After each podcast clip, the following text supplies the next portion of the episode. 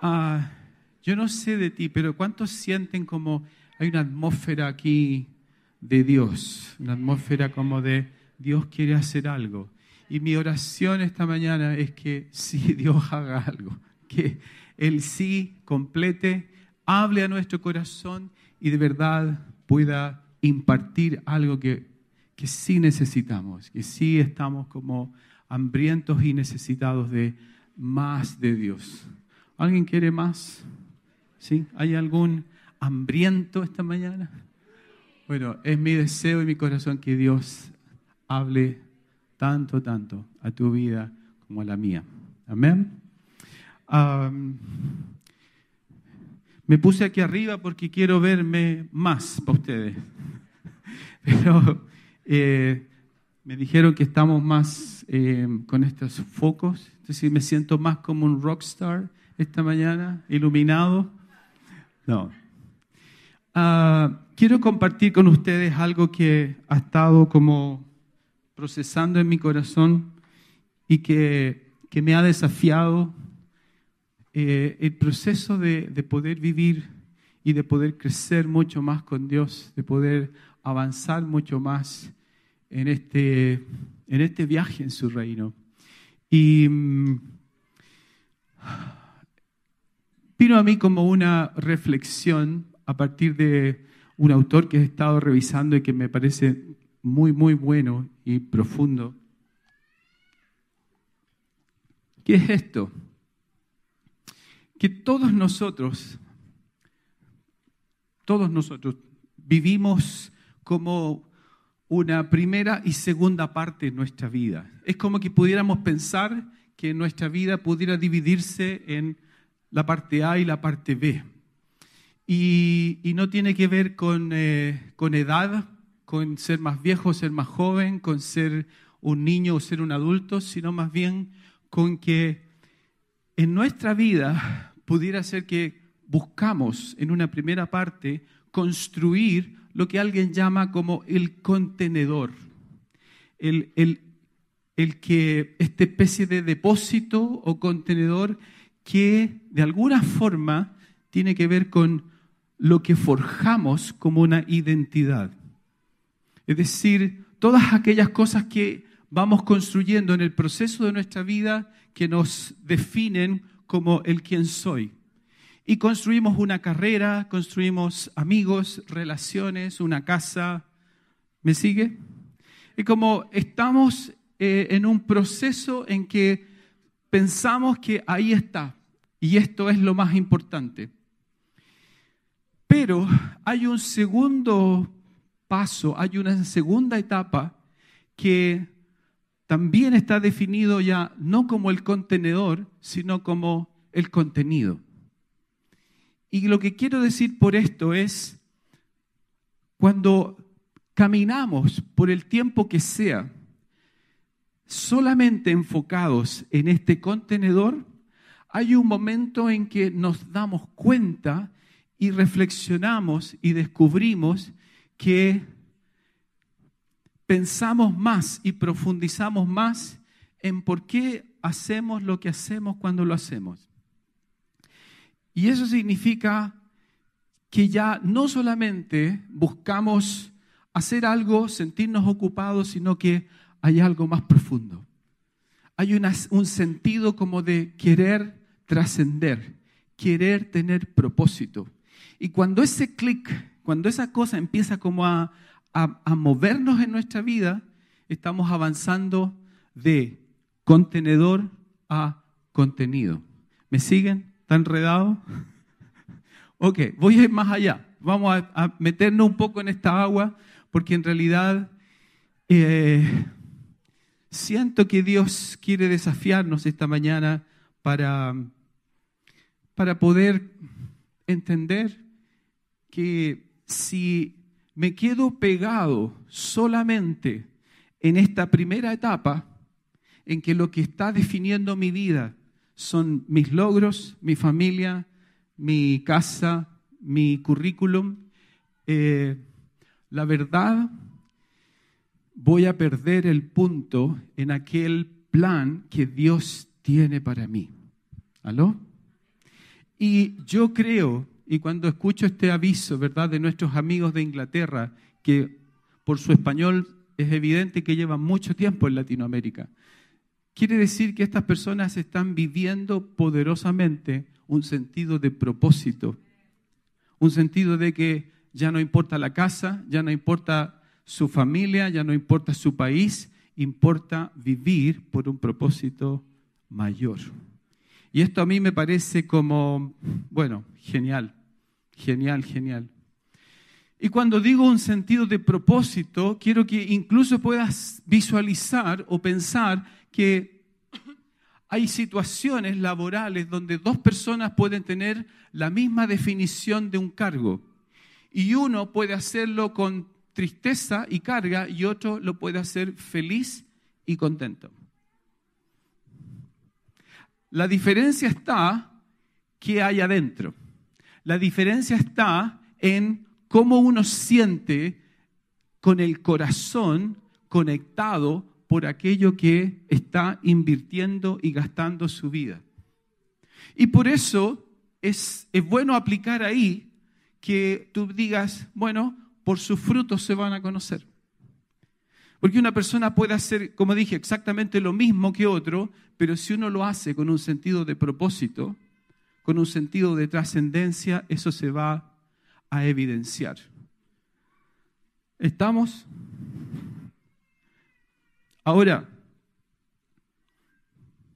tú y yo tenemos que asumir y aceptar la realidad de que fallamos muchas veces en la vida.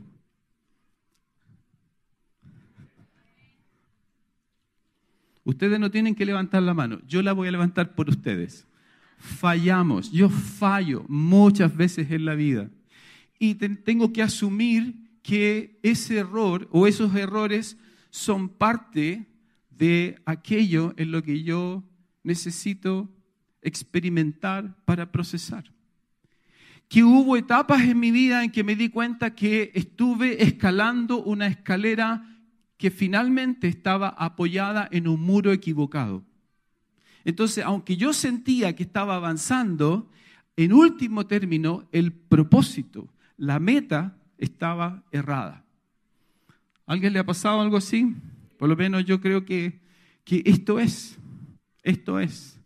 Entonces, cuando parte de esta primera búsqueda en nuestra vida y tenemos una cultura, tú y yo vivimos en un mundo que nos dice, esto es lo que tienes que construir. Tu casa, tu familia, tus amistades, tu mundo.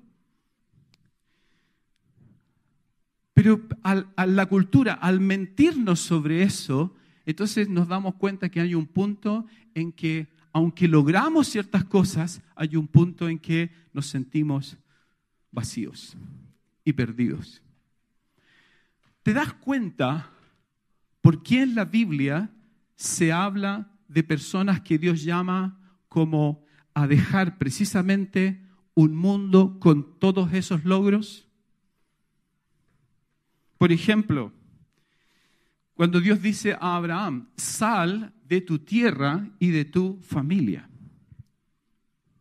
Cuando Dios le dice a Moisés, Moisés, deja todo acá, todo este mundo que construiste de 40 años en Madián y regresa a Egipto para algo que yo te voy a mandar a hacer.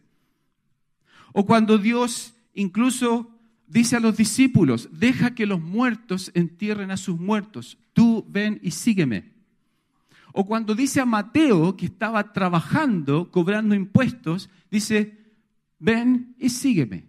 Y dejó su trabajo y lo siguió. O cuando vemos que el Señor aún al joven rico le dice, amigo, vende todo, deja todo por allá y sígueme. Todos sabemos que el joven rico le dio pena, pero no lo dejó. Ahora, queridos, ¿qué, ¿qué yo puedo ver en estas historias de estos hombres a quienes Dios en algún momento los desafía a estas cosas, que probablemente para Abraham su familia y su tierra definían mucho de quién era él. y que tal vez para Mateo cobrar los impuestos y su trabajo era una fuente de mucha estabilidad y un sentido de propósito, un sentido de que yo valgo por esto. Para el joven rico, su, su plata, sus riquezas. Para los discípulos, para Pedro, dejar su familia, dejar su padre, dejar su negocio, era como dejar algo que eventualmente tenía tanta, tanto valor y que definía quién era él y el valor que él sentía que tenía. Pero probablemente el Señor los llamó en, ese, en esa situación para decirles, necesitamos ahora caminar, ya no en el contenido que tú has edificado, sino, perdón, el contenedor que tú has formado en tu vida, sino que encuentres qué hay dentro de ti. ¿Se entiende lo que estoy diciendo? El Señor nos va a desafiar y nos va a preguntar como, mira, aún estos grandes logros, estos grandes avances, estas cosas buenas que tú has podido avanzar, realmente se transforman en una falla, en una caída. Son un error porque nos sacan de donde Dios quiere que apuntemos. Nos dejan como sin darnos, sin darnos la posibilidad de encontrar plenitud y un sentido de por qué estamos en esta tierra. Y la verdad es, queridos, que todos estos errores que podemos cometer están en tu vida por algún propósito. Y me encanta la frase de un hombre que se llama Richard Rohr que dice, tú y yo somos movidos misteriosamente por una mano de Dios que se llama gracia. Donde cometer el error es parte de la parte en que descubrimos el propósito de Dios, en la recuperación, en el entendimiento. Entonces, claro, probablemente alguien, la vida, la cultura, el mundo en el que tú estabas, te enseñó a construir un buen sótano, un buen primer piso, y tú crees que eso es la vida. Pero alguien llamó eso la, la danza de la supervivencia. Es decir, me muevo en el hacer, en el vivir en todo ese mundo pequeño. Nadie nos enseñó a construir un living de la casa, metafóricamente hablando, ¿me entienden, no? Un espacio en esa casa donde yo necesito como ya no generar actividad para hacer, sino un espacio donde yo soy y yo construyo. Menos alguien nos enseñó que en la casa de nuestra vida era importante construir un cuarto de oración, donde yo me conecto con Dios. Y por eso alguien dice, mira, tenemos que dejar la danza de la supervivencia y caminar hacia la danza santa, que es encontrarle sentido y propósito a nuestra vida, dejando esta primera mitad donde todas estas cosas van a querer volver a robarme el donde yo voy. ¿Aló? ¿Están conmigo? Ahora, ¿Cómo? Tal vez a esta altura dice, sí, pastor, pero ¿cómo camino hacia ese propósito? ¿Cómo lo descubro? Y yo diría que el camino hacia arriba es el camino hacia abajo. O el camino hacia abajo es el camino hacia arriba. Está extraño, pero así es. ¿Cuántos han dado cuenta que han querido llegar y caminar hacia una cierta cima de éxito o de avance, entendiendo que es allá donde tu vida quiere apuntar y te das cuenta que aunque te esforzaste con todo, la verdad no llegaste y fallaste y necesitabas como hacer un camino distinto para llegar a esa gran meta. Yo siento que en el reino de Dios así como de manera opuesta y negativa, la Biblia dice que el que se enaltece será humillado, Así también dice que el que se humilla será levantado. El camino hacia abajo es el camino hacia arriba. Y la naturaleza, la creación de Dios está llena de imágenes que muestran, por ejemplo, cómo una semilla es capaz de morir para dar a luz un árbol que va a dar mucho fruto y muchas más semillas y muchos más árboles.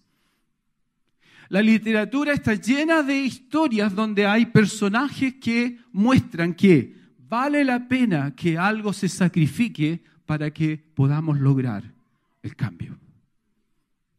Y puedes mirar más y más ejemplos. A mí me llamó tanto la atención una vez que vi un reportaje, ¿verdad? Una araña que ponía cientos de huevitos. Cientos. Y era increíble la cantidad.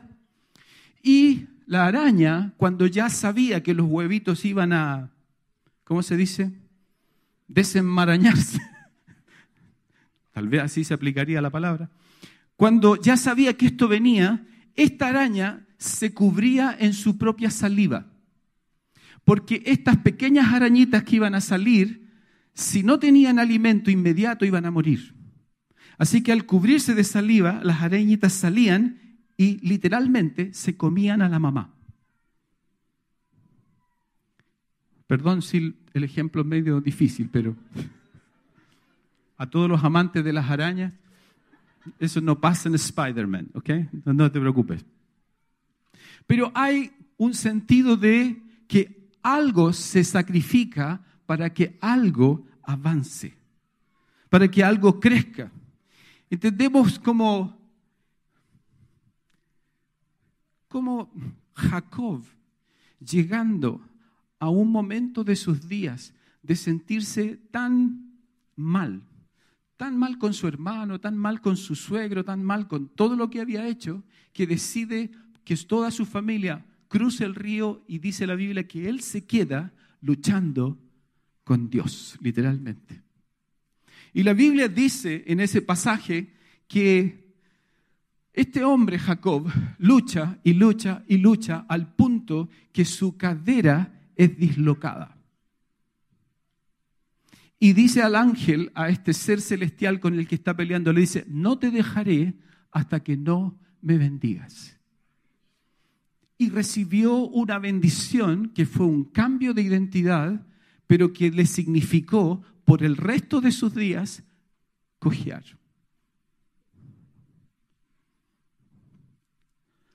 Algo se perdía porque algo iba a ser ganado.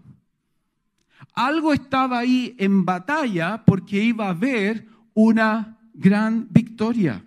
Y Jacob nunca más fue Jacob, sino fue llamado Israel. Y hoy el nombre de ese hombre, que fue un hombre engañador y todo eso, es el nombre de una nación, la nación escogida por Dios. Es increíble mirar el proceso y, entenderlo así. Cómo la fe cristiana el hecho que tú y yo hoy estemos en este lugar y que en Brasil se llenen tres estadios con gente que ama y adora a Jesús, ¿verdad? Donde se llena su presencia. Realmente todo eso nació de que un día el Señor Jesucristo murió en una tumba y resucitó al tercer día. Hubo este, si quiere aplaudir al Señor, hágalo, por favor.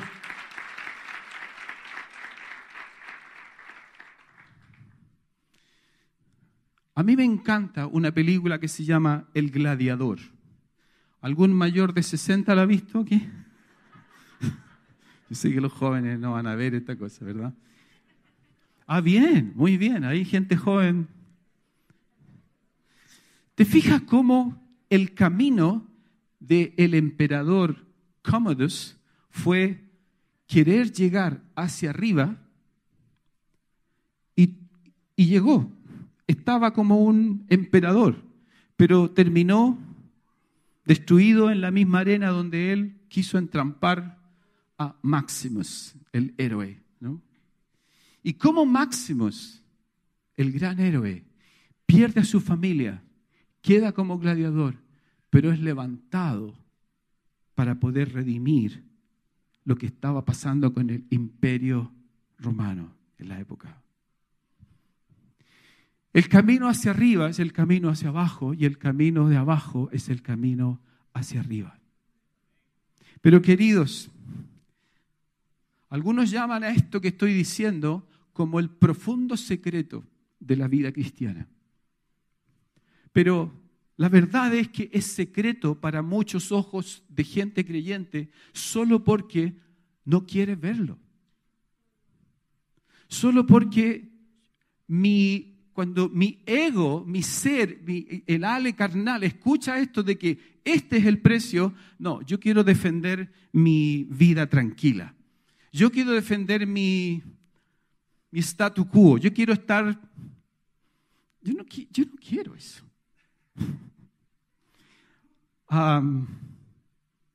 pero, amigos, aún en el jardín del Edén, la caída dio a luz la conciencia.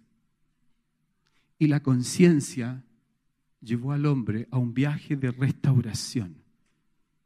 ¿Me sigue lo que estoy diciendo? Vino un viaje posterior de restauración. Estaba el ser humano en el jardín, vino la caída, pero hubo un camino de redención. Casi es, como algunas personas piensan, es que mira, estas cosas de caer, de equivocarse, de eso le pasa a la gente mala. ¿Aló? No, queridos, nos va a pasar a nosotros, a ti y a mí. ¿Por qué?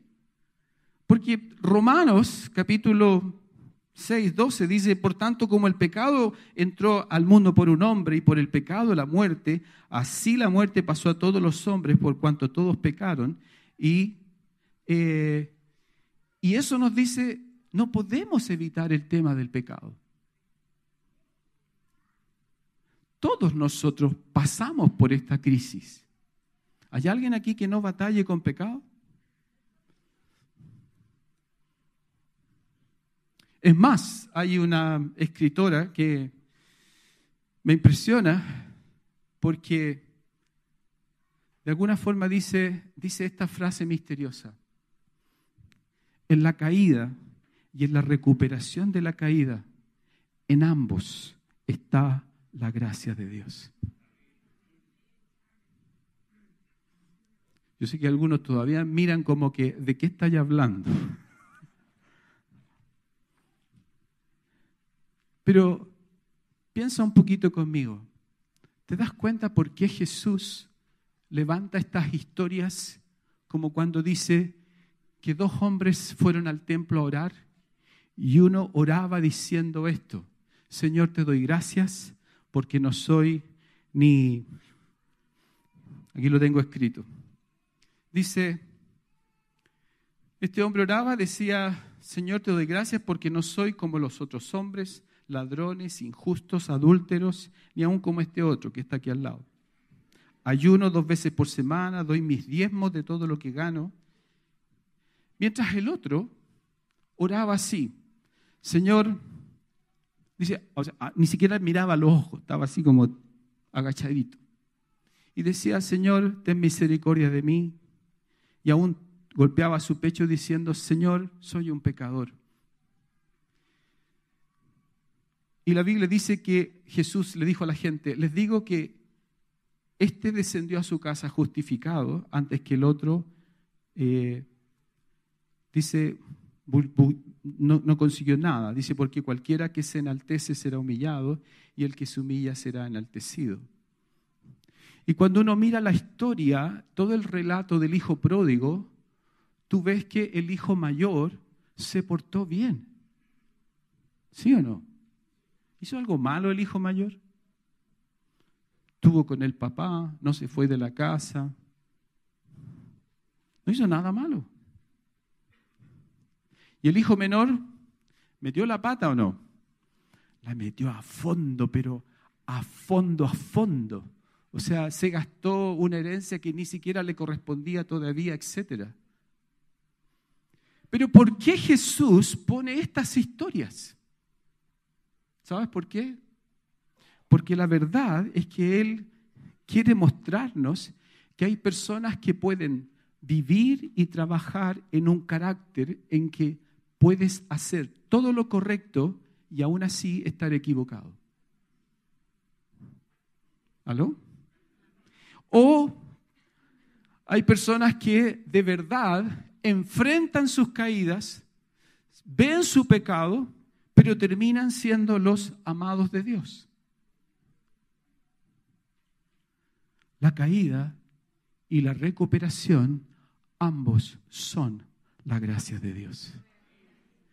Queridos, no tendríamos conciencia ni entendimiento ni profundidad del el valor de la gracia si no nos conectamos con nuestros errores. Así es que esto nos lleva a lo siguiente, que el Señor de verdad confronta aquí esta mentalidad de buscar el crecimiento en la fe sin precio de quebranto. Eso es la parábola del fariseo y el publicano y la historia del hijo pródigo.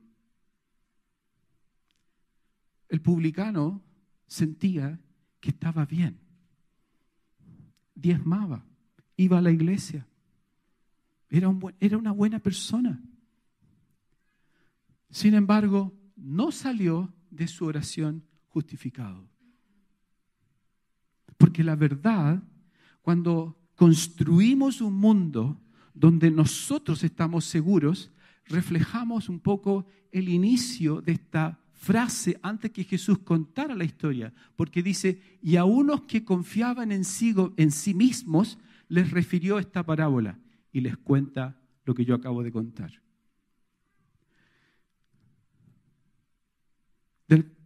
lo que quiero decir es que podemos perder el gran punto cuando pensamos que en nuestra vida, por cumplir con ciertas cosas, estamos bien. ¿Sabes qué yo he aprendido en los muchos años que, que me ha tocado peregrinar en esto? Es que crecemos más espiritualmente, crecemos mucho más fallando que acertando.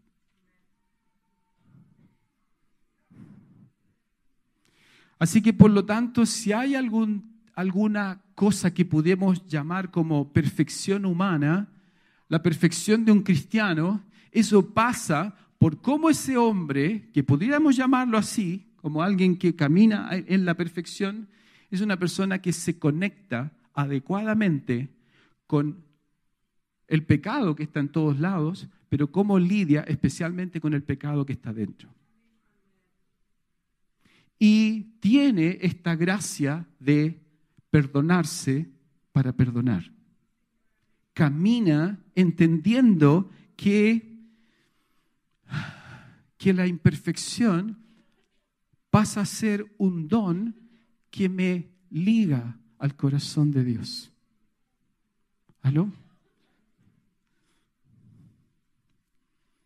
¿Cuántos dicen amén?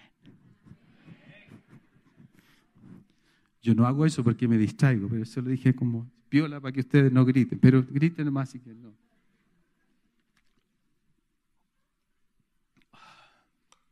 Ahora,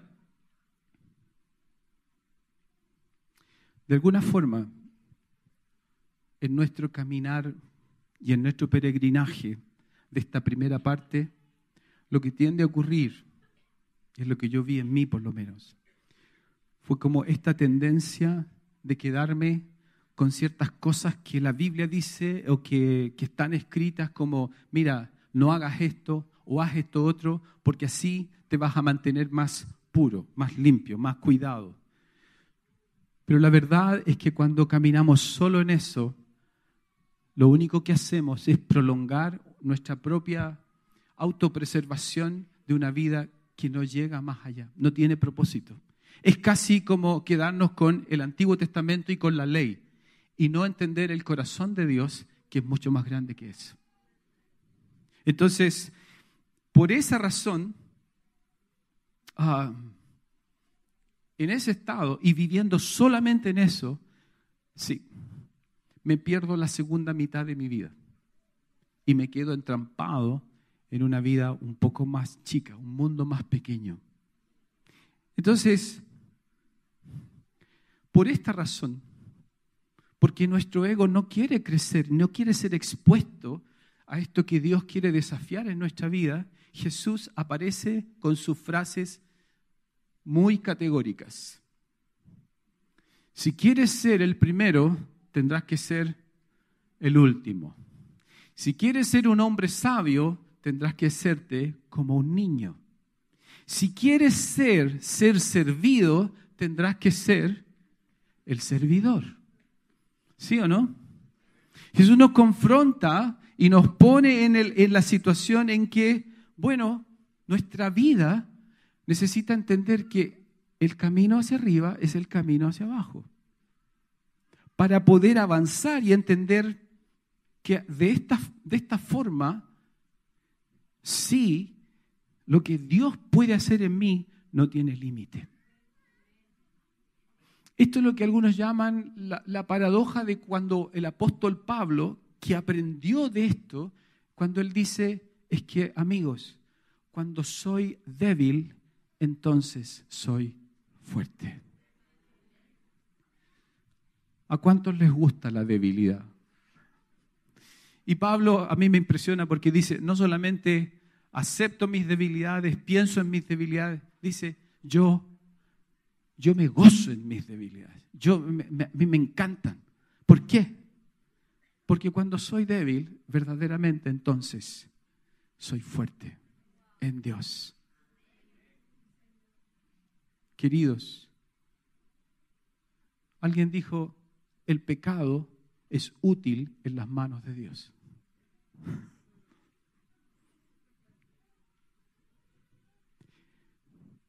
Esto quiere decir, y estas dos historias que mencioné, el fariseo y el publicano y del hijo pródigo, la verdad es que estos dos hombres que fallan, hay algo en lo que no fallan, en que sus ojos están puestos en Dios. Y por eso son transformados.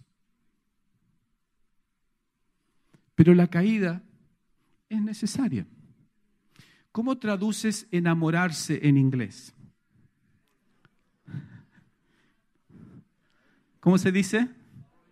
Muy bien, los gringos. Me gustó. Fall, fall in love. Yo la primera vez que escuché eso dije, qué raro. No, pues si es enamorarse nomás.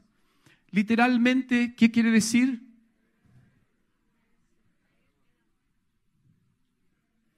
Caer en amor. Oh, mira, caí en amor. Suena raro, ¿no? Bueno, para los gringos no es raro.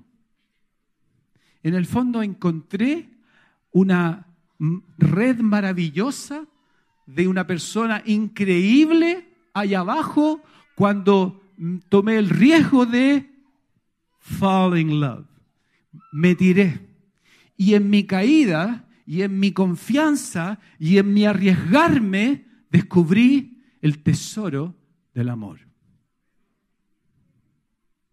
Hace 33 años yo lo encontré. Aquí está.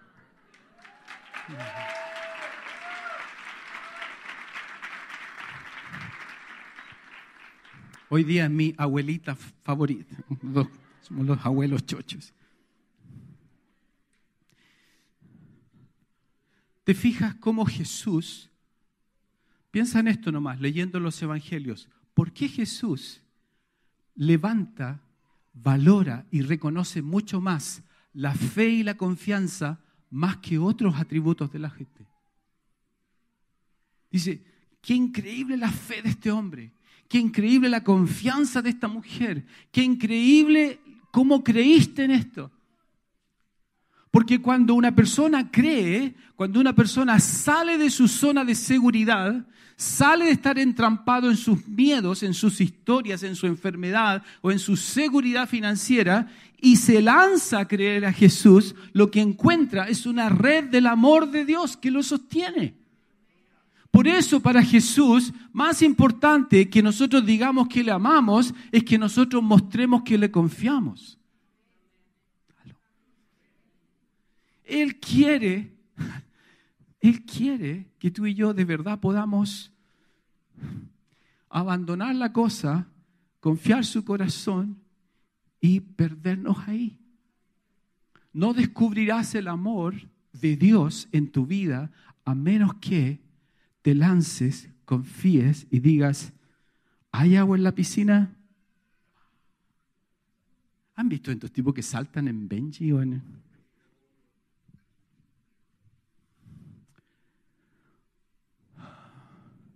Yo creo que esto fue lo que pasó con Moisés cuando sube al monte. ¿Cuántos entienden que Moisés escribió dos veces las tablas? Los mandamientos. La primera vez los escribe, baja del cerro, encuentra el pecado de la gente y queda la escoba. Y después tiene que volver a subir.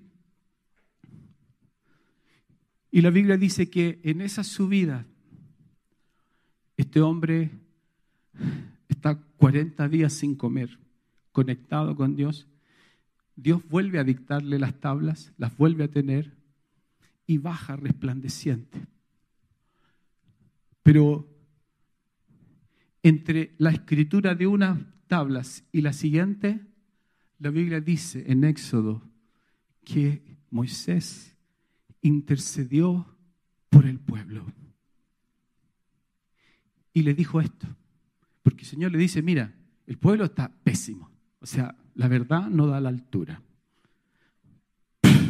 Hagamos esto, Moisés. Todo fuera, contigo parto de nuevo.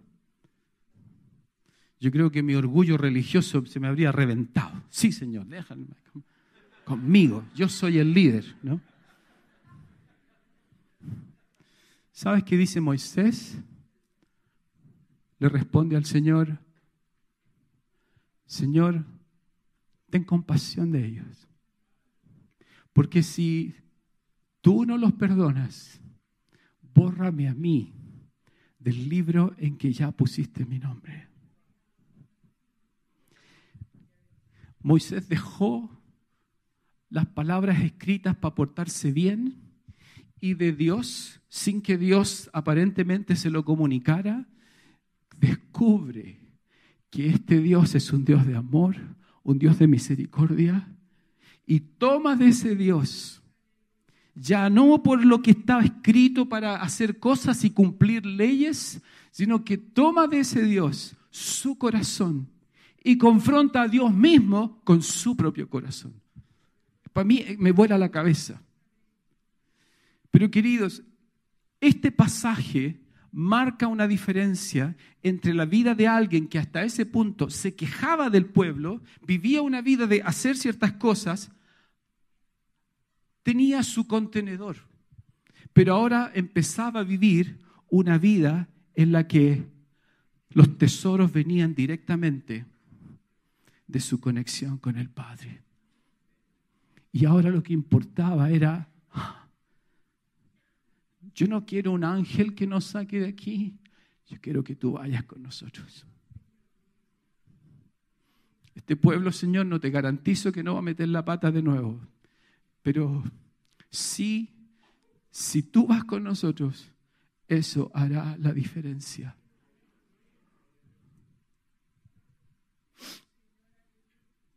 Amén, aleluya. Yo digo lo mismo.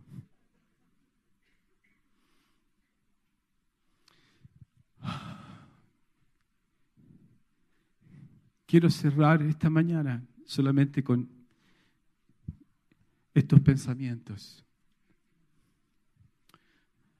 Cuando salimos de esta vida de contenedor para vivir nuestro propio contenido, ¿sabes qué? Yo siento que somos como, como Pedro.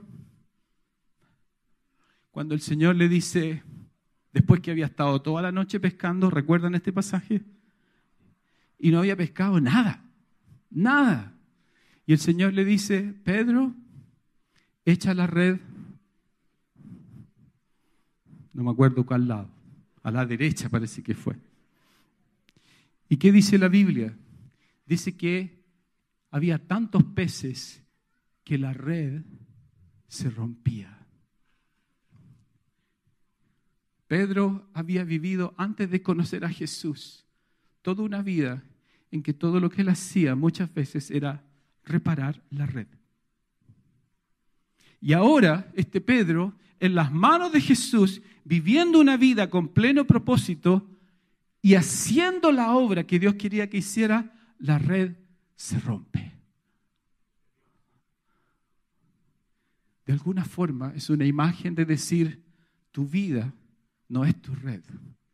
Tu vida no se trata de lo que tú haces y de que tienes que cuidarte y protegerte y volver a armarte. Porque yo la voy a gastar y la voy a romper para que traiga bendición y haya muchos peces. Cuando entendemos que salimos de nuestro primer espacio de la vida y nos conectamos con este nuevo que es poderoso, somos como los discípulos de Juan el Bautista, quienes en algún momento dijeron, perdónanos, quiero bautizarme en el, en el río para perdón de mis pecados, ya no quiero más mi vida, yo quiero una vida diferente, y después se dan cuenta, como Natanael, que Jesús, antes que estuviera escondido en el árbol, Dios ya lo había visto.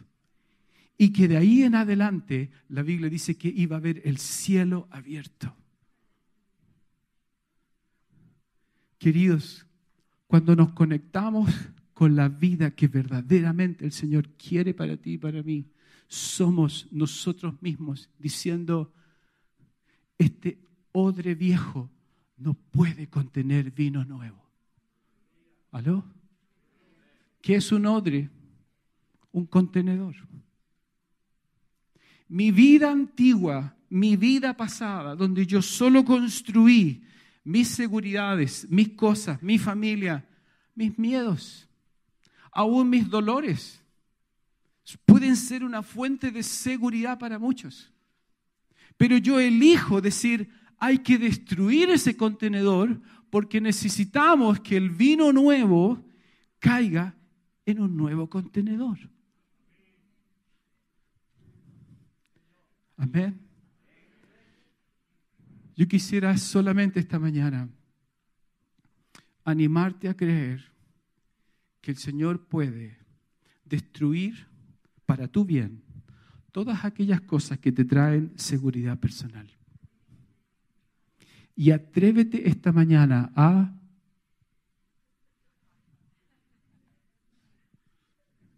fall in love, confiando que si te tiras, hay una red del amor de Dios que es infinita. Hay una historia en la mitología en que un ser había hecho muchas cosas en todo su proceso y tiene un viaje de regreso a casa, porque la casa representa la seguridad, la vida, lo que yo construyo. Pero cuando llega, el mensaje que recibe es, vuelve a salir vaya otra vez. Es decir, podemos vivir una primera parte de nuestra vida, pero en realidad, cuando todo eso termina y parece que todo tiene sentido, lo que Dios quiere es que comencemos uno nuevo. Y esta mañana mi deseo es que el Señor de verdad te desafíe. Yo creo que aquellos que han alguna vez han tenido que salir de su casa, y su tierra, algo entienden de lo que estoy hablando. Pero el Señor quiere que todos salgamos de estos espacios que nos esclavizan y nos expongamos a la mano de Dios. Quiero invitarles a ponerse de pie, cerrar sus ojos. Invitar al equipo de adoración, si pueden venir, por favor.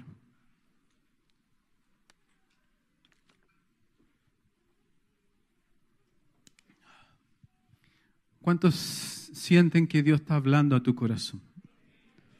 Mira, esto puede ser en la micro realidad o en la macro. Eh, o en un área donde el Señor necesita que tú sencillamente le digas a Él, Señor, suelto esta cosa. Si esto es tu caso, si esto es lo que Dios te está hablando, yo siento muy fuerte esta mañana por la presencia de Dios en este lugar de poder orar por ti. Así que si es así, quieres venir adelante, libremente venga nomás. Vamos a tener un tiempo de impartir este desafío de Dios, que no va a encontrar otro resultado a tu fe y a tu confianza y a tu obediencia que esta red del amor de Dios. Bendice, ahí donde los que están atrás, yo te invito a cerrar los ojos, pero bendice, bendice, celebra que eres débil. Dale gracias a Dios por tus quebrantos. Levanta y pon valor en que precisamente desde ese espacio Dios te llamó. Porque antes que tú lo entendieras, tú ya estabas en el proceso de la mano de Dios. Y alguien me explicó esta semana este significado de la palabra resiliencia, que incluso es algo físico, como lanzar una pelota hacia abajo y que rebote y venga hacia arriba. Así es que no estoy hablando de aguantar, de soportar y ser tenaz, sino solamente de que podamos entender que aún esas áreas o situaciones donde fallamos eran necesarias para descubrir dónde Dios nos quería llevar. Padre, yo oro esta mañana en el nombre de Jesús por cada persona en este lugar, Señor. Te doy gracias por porque escogiste un pueblo débil, frágil. Pero Señor, esta mañana entendemos que nada ha escapado a tu soberanía, Señor. Ni siquiera las horas oscuras en que pensamos que tú no estabas.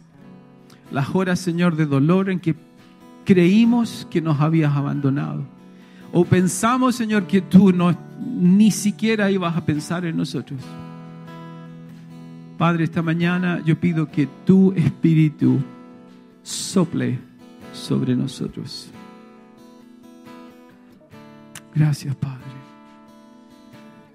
Todos los que están aquí adelante, los invito a extender sus manos. Ancianos, algunos líderes que hablaron conmigo, pido su ayuda en ministrar aquí adelante. Porque el Señor tiene algo tan, tan bueno esta mañana. Solo recíbelo, solo recíbelo, recíbelo, recíbelo y descansa al renunciar, celebra tu confianza.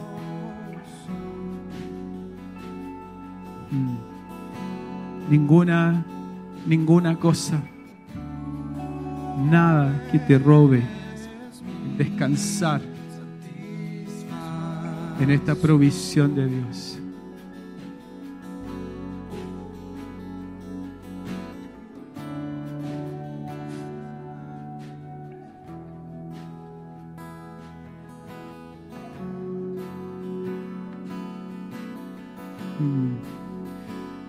Hay líderes que me pueden ayudar a orar aquí adelante, porfa, vengan.